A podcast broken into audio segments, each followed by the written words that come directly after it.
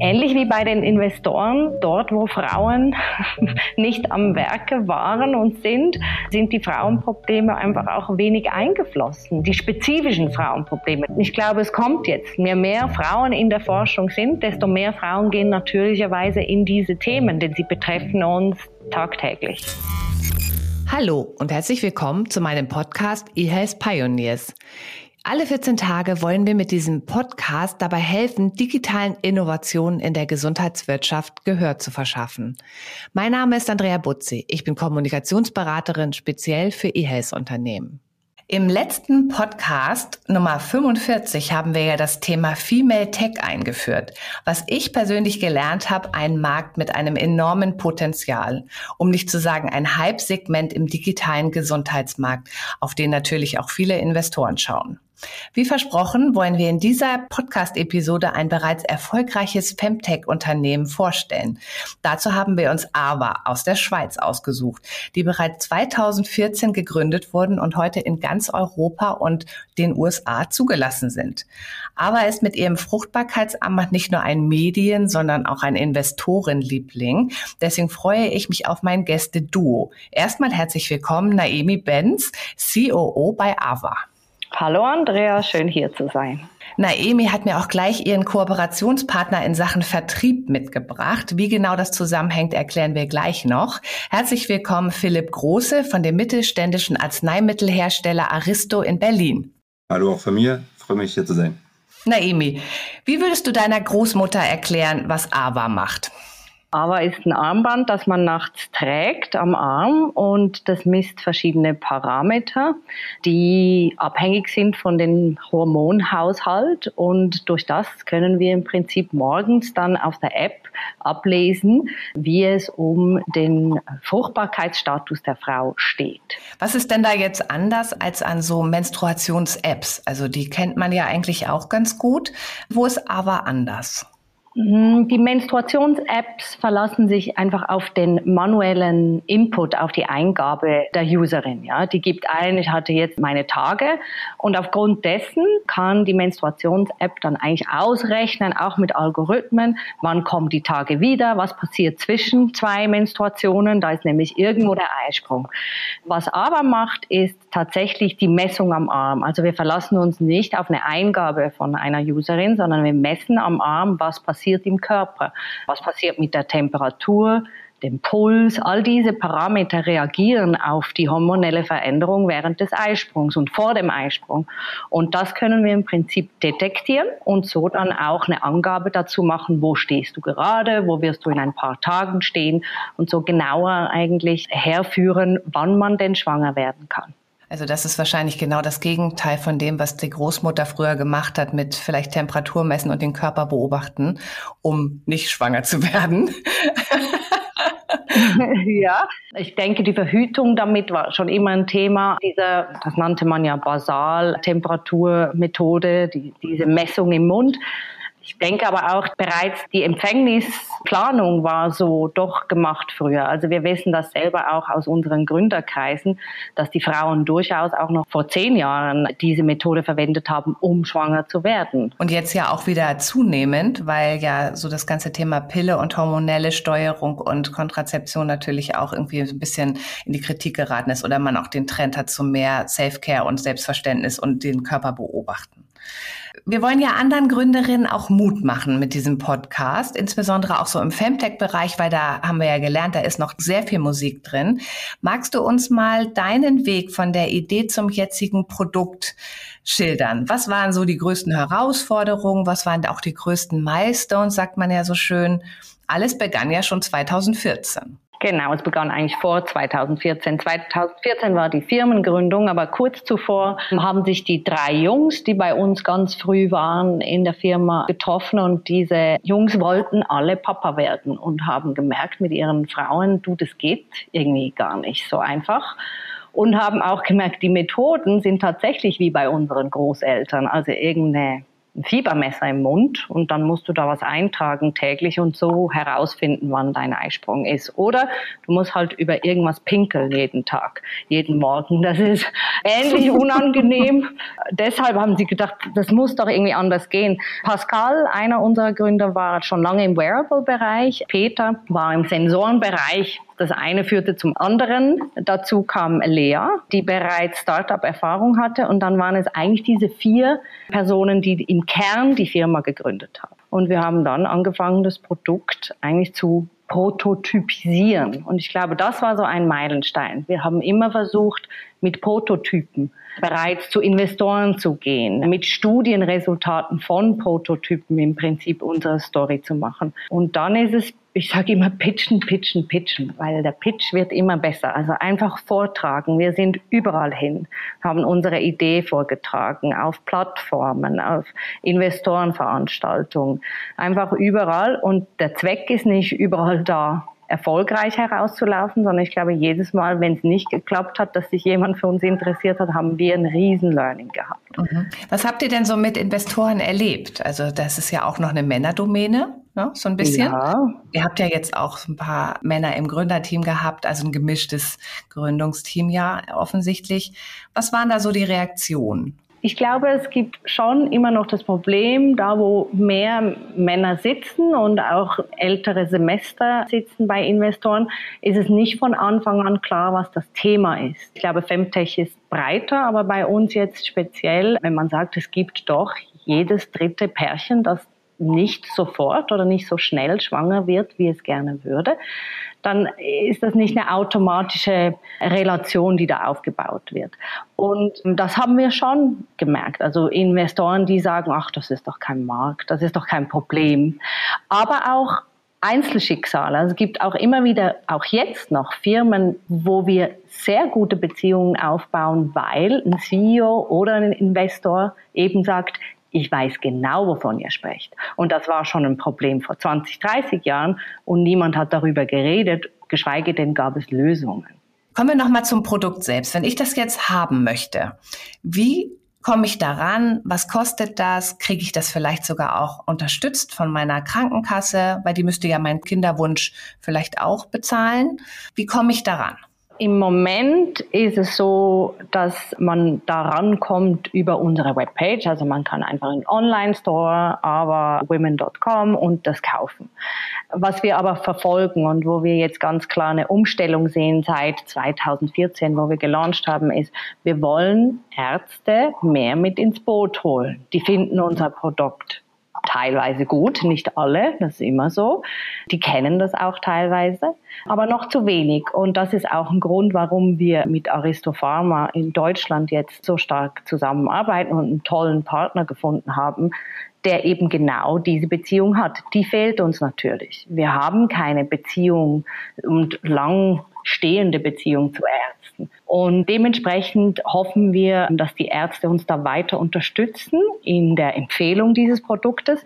Und Aristo Pharma, da kann auch Philipp mehr dazu sprechen, ist natürlich auch bemüht darum, anzuschauen, was gibt es für Lösungen für Vergütungen, inwiefern steht DIGA für uns auch im Fokus.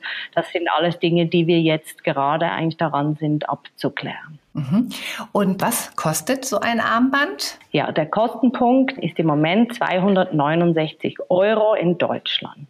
Dann eine Frage zu meinem Verständnis nochmal. Du hattest gerade gesagt, dass es Ärzte gibt, die das nicht so gut finden, euer Armband. Was haben die für Argumente? Es gibt immer wieder Ärzte, die sagen, das ist nicht eine Methode, die ich empfehlen würde, weil entweder geht's ohne oder es braucht halt nachher mehr Behandlung als jetzt nur eine Messung am Arm. Es braucht bereits eine Beratung, die weitergehend ist oder es braucht Medikamente, die weitergehend sind, wenn jemand nicht schwanger werden kann. Also dann gleich ab in die Fruchtbarkeitsklinik und mal richtig durchchecken und. Genau, also diese Einstellung gibt's immer und es gibt natürlich modernere Ärzte, es gibt solche, die schon viel mehr erlebt haben und auch eigene Erfahrung einfach sagen, das funktioniert für mich und meine Patientin nicht. Und ich glaube, das ist auch fair. Was mein Ziel wäre für Philipp und Aristo Pharma ist, dass jeder Arzt zuhört und für sich dann auch entscheidet, nee, das ist es jetzt nicht. Aber wenn jeder Arzt verstanden hat, das Konzept, fände ich es toll. Ja, ja, oder dass man da tatsächlich auch die Patientin oder den Menschen da draußen, können ja auch Männer sein, in dem Fall dann einfach mal so aufklärt, dass sie vielleicht selber dann zu ihrem Arzt gehen und sagen, was halten Sie denn davon und können wir das nicht mal ausprobieren? Also dieser vielbeschworene Pull-Effekt der Patientinnen ist ja auch ein ganz wichtiger Trigger, um digitale Innovationen auch mal so ein bisschen einzuführen in den Markt. Siehst du das auch so? Absolut, Andrea. Und der Punkt da bleibt für uns, selbst wenn nicht jeder Arzt hinter dem Produkt steht oder das auch aktiv empfehlen kann. Und übrigens, wie viele Produkte gibt es auch bei Ärzten? Ja, ich meine, da muss man auch, auch ehrlich sein und wissen, da gibt's viel, ja, für den Arzt zu empfehlen und dran zu denken, was er alles kennt. Aber wir kreieren den Pull ja auch. Also wir haben auch unser Social Media. Aristo macht eine tolle Arbeit im deutschen Markt, auch direkt an den Endkunden. Und diese Möglichkeit haben wir als Medizingerät und die müssen wir nutzen nutzen, damit auch die Nachfrage steigt. Das ist nicht nur der Arzt, der das empfehlen soll, das ist auch die Kundin, die da ganz klar danach fragen soll und auch schon davon gehört haben soll auf anderen Wegen. Eine Frage, die mich auch noch beschäftigt hat, als ich mir eure Website und das Produkt angeguckt habe, ist ja eigentlich ein recht auffälliges Armband. So, das trägt man aber nur nachts, oder? Ja, genau dann ist es ja auch sehr diskret. Habt ihr eigentlich während Corona mehr oder weniger Umsatz gemacht?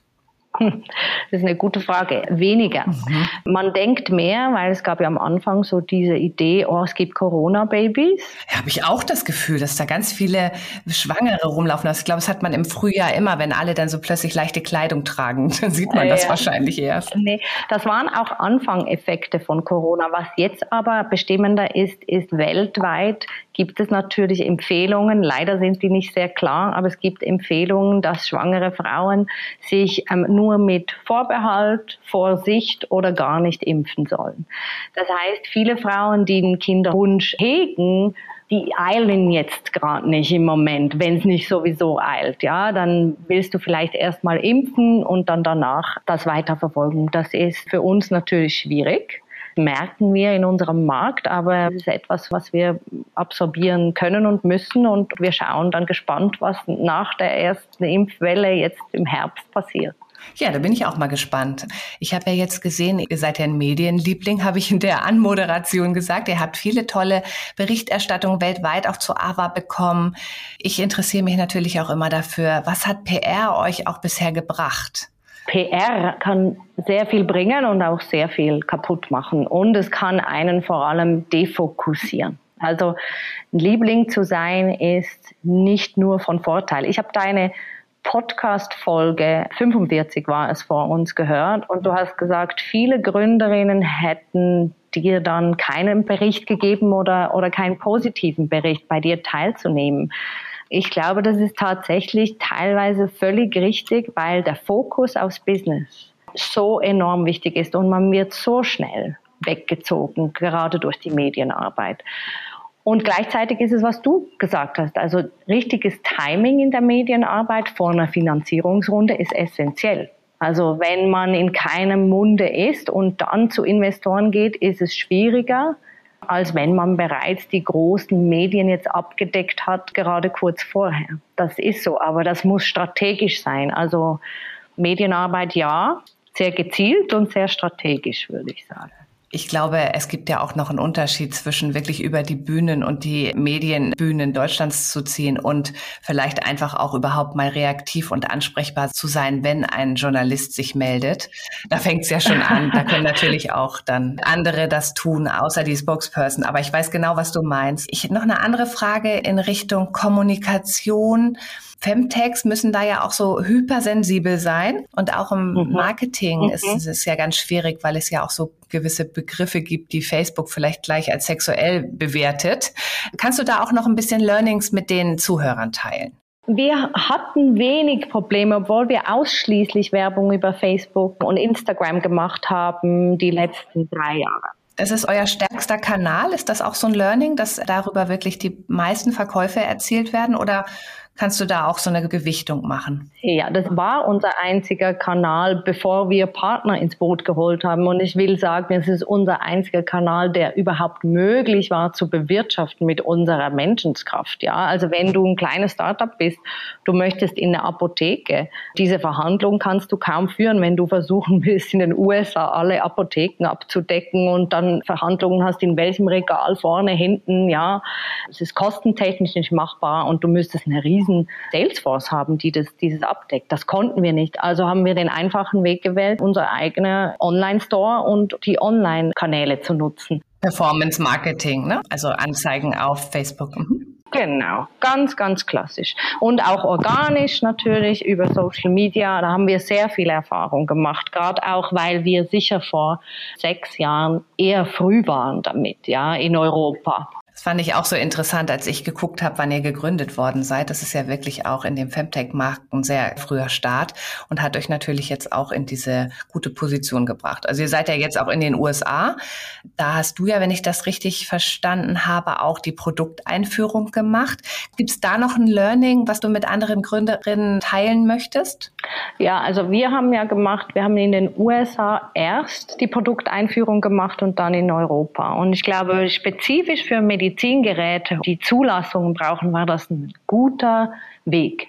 Mit der amerikanischen Zulassung und dem Zulassungsverfahren haben wir so viel gelernt, dass wir dann in Europa relativ schnell operieren konnten. Mittlerweile unterscheiden sich diese Zulassungen ziemlich stark, so dass wir wirklich sehr separate Prozesse haben für Europa und die USA. Aber das war ein gutes Learning. Es ist sehr Medizingeräte spezifisch, aber das war für uns essentiell. Dann kommen wir jetzt mal zu Aristopharma. Philipp, danke für deine Geduld. Was war denn für dich die erste Reaktion, als du von Ava, von dem Produkt gehört hast? Also zunächst einmal muss ich sagen, dass wir davon gehört haben und das ist ein kleines Produkt, ein kleines Armband und wir sind ein klassisches generisches Pharmaunternehmen. Also sind eigentlich in einem ganz anderen Bereich unterwegs, nämlich wir vertreiben Arzneimittel und das in der Gynäkologie auch ganz erfolgreich und ich denke, deswegen kamen wir auch zusammen und da liegt da so ein ein Armband oder ne, steht im Raum und das heißt, es hilft dabei, schwanger zu werden oder vor allem Familien, Partnern, Pärchen schwanger zu werden. Und das hat uns echt begeistert, grundsätzlich, und uns hat auch die Begeisterung von AWA begeistert. Und insofern waren wir da echt beeindruckt und es hat gar nicht lange gedauert, bis dann Klick gemacht hat, obwohl da zwei Unternehmen zusammengefunden haben, die so erstmal, würde man meinen, nicht gar nicht zueinander passen. Ja, man könnte sogar fast sagen, ihr kannibalisiert ja so ein bisschen das Geschäft. Ne? Ich habe mal nachgeguckt, der Jahresumsatz mit der Antibabypille liegt in Deutschland bei 577 Millionen Euro. Das ist zwar schon eine ältere Zahl, aber ich glaube, das ist relativ stabil, vielleicht sogar ein bisschen weniger inzwischen. Da habe ich mich dann gefragt, warum unterstützt ein Arzneimittelhersteller eine natürliche Verhütungsmethode kann man sie ja im umgekehrten Fall auch nennen. Ne? Also wenn man weiß, wann man schwanger wird, weiß man ja auch, wann man nicht schwanger wird. Ihr seht da wahrscheinlich auch ein Zukunftsszenario, richtig? Wir sind ja breit aufgestellt insgesamt und wir denken schon immer, seitdem wir gegründet wurden, anders als andere äh, generische Pharmaunternehmen und versuchen nicht rein generisch zu sein, sondern besonders zu machen, Sachen anders zu machen. Und dazu gehört es halt auch, sich mit dem Thema Digitalisierung und digitalen Geräten auseinanderzusetzen. Insofern denken wir auch überhaupt nicht, dass das eine Kannibalisierung ist, sondern eine Ergänzung, eine Erweiterung, die benötigt wird, die Patientinnen und auch die Gynäkologinnen und Gynäkologen nachfragen draußen. Insofern, wir nehmen gar nicht wahr, dass es, oder kaum wahr von Gynäkologinnen und Gynäkologen, dass es da Kritik gibt am Armband. Also sehr, sehr positives Feedback, was wir da erhalten. Und insofern sehen wir es überhaupt nicht als Kannibalisierung, sondern als, ja, wie gesagt, Ergänzung und auch gar nicht aktuell im Bereich der Kontrazeption, ähm, was die Pillen angeht, sondern es geht ja darum erstmal um Konzeption, darum Kinder zu bekommen. Naemi hat ja schon ein bisschen skizziert, wo ihr Schnittpunkte habt und was ihr für AVA tut. Was genau ist eure Rolle bei AVA? Auf der Website, wenn man da so draufschaut, dann stehen eure Logos Seite an Seite. Wie genau sieht die Zusammenarbeit aus? Was macht ihr genau für das Unternehmen? Und seid ihr auch Investoren? Das würde mich auch interessieren.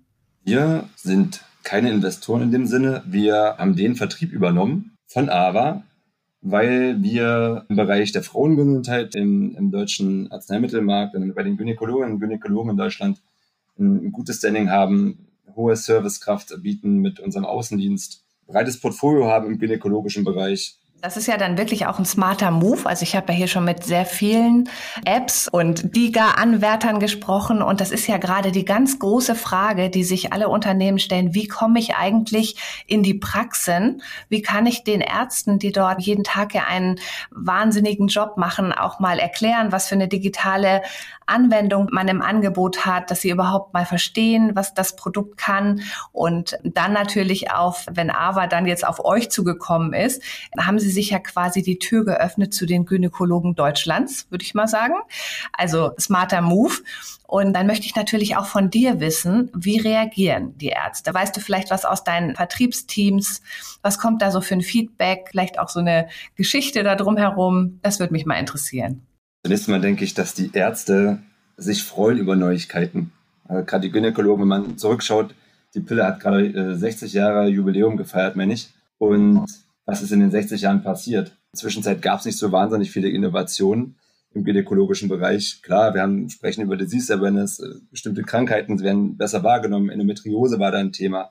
Da passieren ein paar Dinge, aber dass wir mit AVA kommen, glaube, damit haben auch die, die Gynäkologen gar nicht gerechnet, mit denen wir schon lange zusammenarbeiten. Das war auch für die eine Überraschung, aber eine, eine gute Überraschung, weil es halt eine Neuigkeit ist. Und ich, wie gesagt, klar gibt es diejenigen, die ablehnen. Es gibt ein paar, die sagen, ich habe wenige Patientinnen mit, mit Kinderwunsch hier oder dieses, das Neumodische ist nichts für mich. Das ist auch in Ordnung, vollkommen in Ordnung. Wie gesagt, der überwiegende Teil freut sich sehr über das Armband. Andrea, ich glaube, was ein Faktor ist, den man beachten muss, ist, wir brauchen klinische Nachweise, um an die Ärzte zu kommen. Und da ist Aristo natürlich auf Aber auch angewiesen, dass wir diese liefern, dass wir diese schon haben. Und deshalb war für uns auch erst jetzt, nach, nach doch sechs Jahren, auch der Zeitpunkt, um wirklich die Kanäle zu wechseln. Von diesem reinen Online-Business jetzt rüber und in diese Praxen zu kommen. Das braucht Daten, das braucht Erfahrung, das braucht Produkterfahrung, es braucht Erfahrung mit der Zulassung. Und das war jetzt der richtige Zeitpunkt. Und das ist ein absolut essentielles Thema für die Ärzte, dass sie wirklich Nachweise sehen können. Und das ist nicht für jede ähm, digitale App, ich sage nicht für keine, aber nicht für jede einfach da wirklich klinische Nachweise zu erbringen. Ist das dann auch der erste Weg von euch, auch als eine erstattbare Leistung der GKVs zu werden? Also wenn ich so Evidenzstudien und so höre, finde ich dein Argument natürlich total stark. Die Ärzte müssen verstehen, das wirkt. Ja, also ich kann es auch wirklich empfehlen und da möchte ich gerne auf die gelernten Mechaniken von evidenzbasierten Studien zurückgreifen, wo ich auch sehe, es ein Wirkstoff oder eine Anwendung funktioniert. Das ist ja aber auch Voraussetzung, um DIGA zu werden. Ist das auch ein Weg, den ihr euch vorstellen könntet? Ja, ich glaube, was wir stark anschauen, ist Daten, die im Prinzip beweisen, es funktioniert, was wir sagen, funktioniert.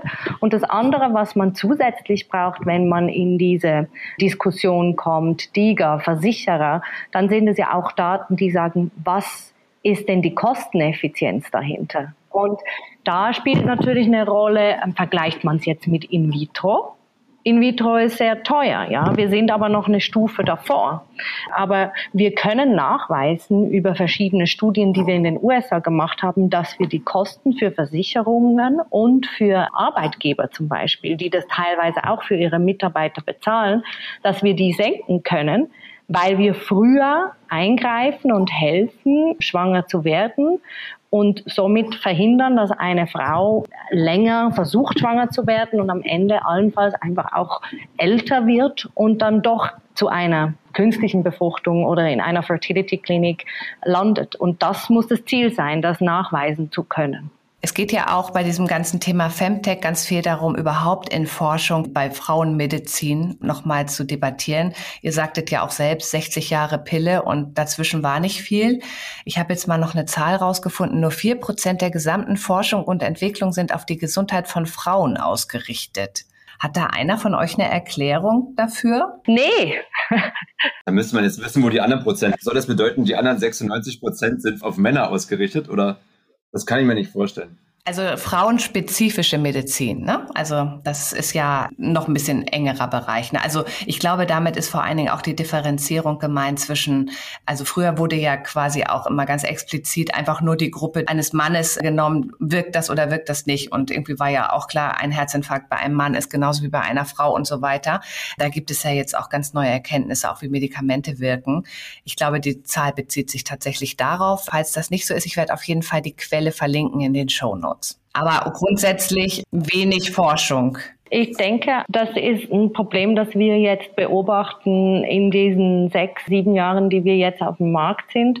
Und also ein Problem, das weiter zurückgeht, als, als, als dass wir jetzt schon da sind. Und Ähnlich wie bei den Investoren, dort wo Frauen nicht am Werke waren und sind, sind die Frauenprobleme einfach auch wenig eingeflossen. Die spezifischen Frauenprobleme. Nochmal, man hat für die Menschheit ganz viel entwickelt in den letzten Jahren und nicht nur für Männer, sondern für die ganze Menschheit. Aber die spezifischen Frauenprobleme hm, werden immer nicht mehr so fest jetzt, aber wurden schon immer belächelt. Die Endometriose ist nach wie vor ein Problem, das oft nicht ernst genommen wird. Die Schmerzen während der Periode sind normal. Da schaut niemand genauer hin. Also ein Produkt, das einfach eine Endometriose identifizieren könnte und sehr klar sagen und diagnostizieren könnte, das ist eine Endometriose, wäre nach wie vor, glaube ich, ein, ein großer Durchbruch. Es ist noch immer nicht so. Es braucht Zeit, es braucht Einfühlungsvermögen,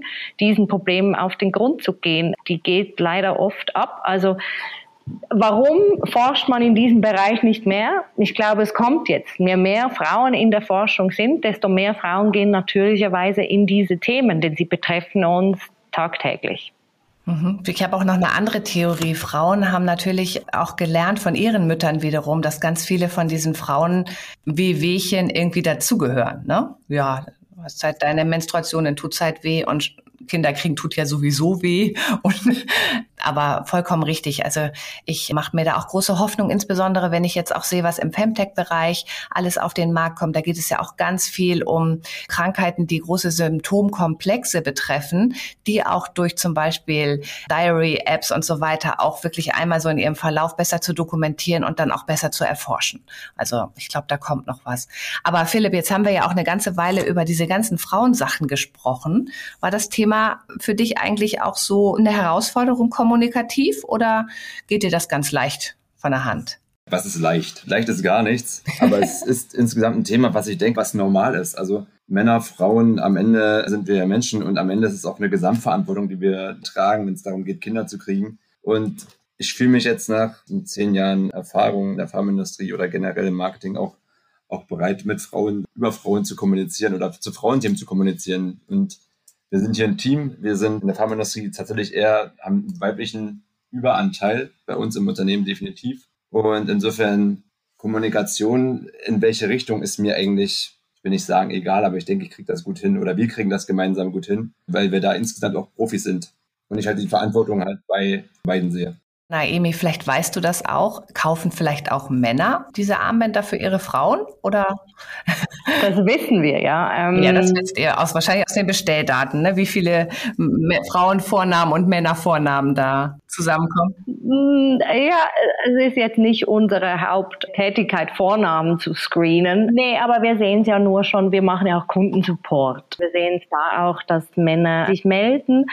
Und wir haben auch, als wir wirklich aktiv die Online-Kampagnen gemacht haben, auch mal ähm, Kampagnen gemacht, wo wir Männer ansprechen auf Instagram und sagen, wäre das nicht ein Geschenk oder eine Überraschung für deine Frau zu einem bestimmten Anlass oder ist es nicht eben auch dein Problem, was wir ja alle wissen, Fruchtbarkeitsstörungen oder Herausforderungen sind nicht eine reine Frauensache. Es liegt genauso oft am Mann und ich glaube, Philipp hat es schön gesagt, es ist ein Thema, das beide betrifft und das sehen wir auch bei uns in den Käufen. Logisch sind es öfters Frauen, die sich dem Thema annehmen und das Armband für sich kaufen. Aber wir sehen auch die Männer, die sich da durchaus einbringen.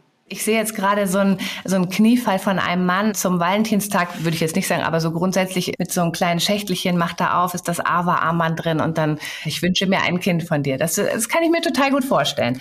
Ähm, und ich kenne auch in meinem Umfeld tatsächlich viele Männer, die sehr gleichberechtigt auch mit der ganzen Thematik umgehen. Also äh, das wird schon. Aber das ist eine wunderbare Marketingstrategie für nächstes Jahr Februar. Werden wir uns direkt notieren.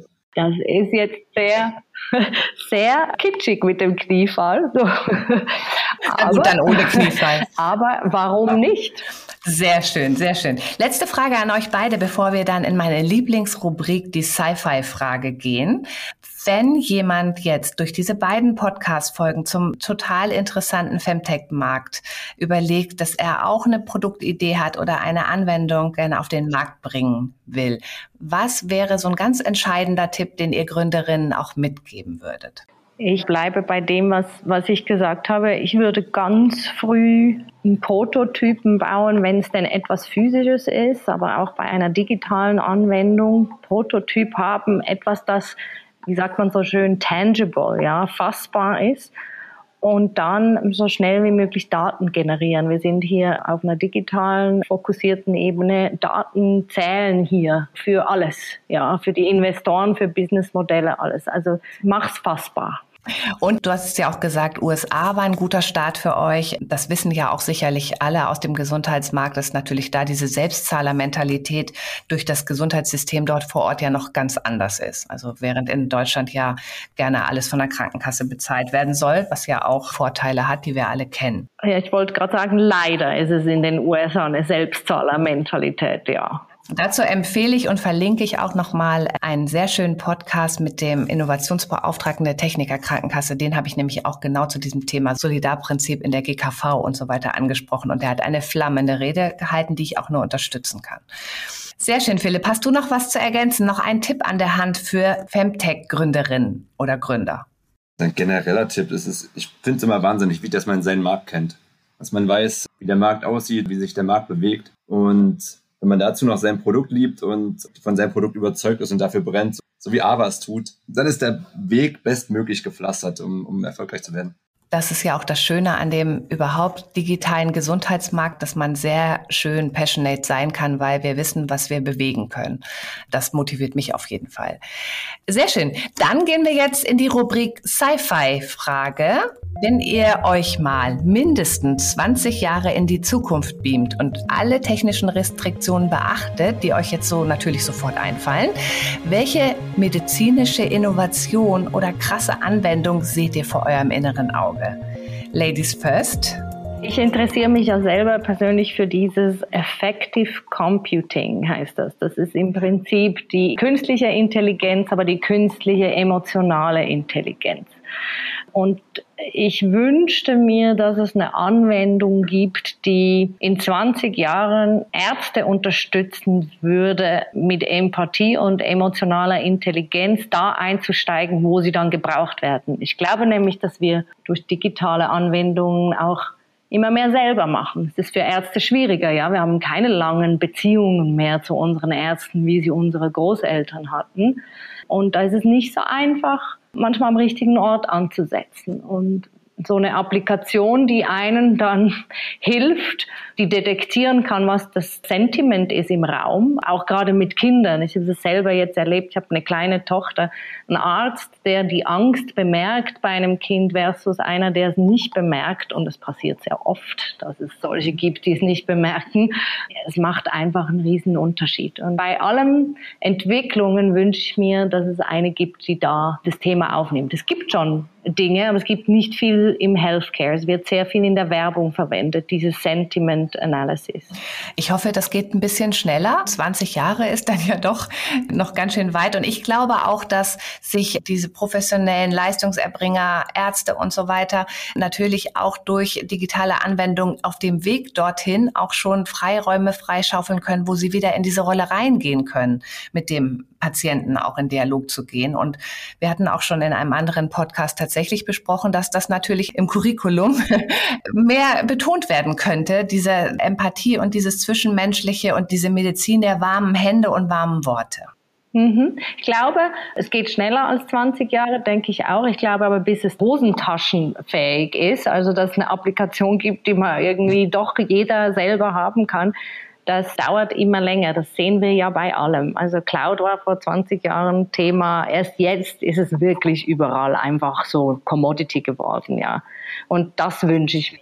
Das stimmt. Oder auch Smartphones. Ne? Das hat ja auch wirklich dann so einen exponentiellen Technologiesprung gemacht. Aber so diese, diese ersten Schritte waren doch sehr zäh. Ja, und teuer ist es vorher. Ja, diese Technologien sind halt teuer und auch nicht für Gründer gut einsetzbar in kleinen Applikationen. Also deshalb, das dauert noch ein bisschen, bis dann ein tolles Produkt, das in jeder Praxis steht, auf, auf den Markt kommt.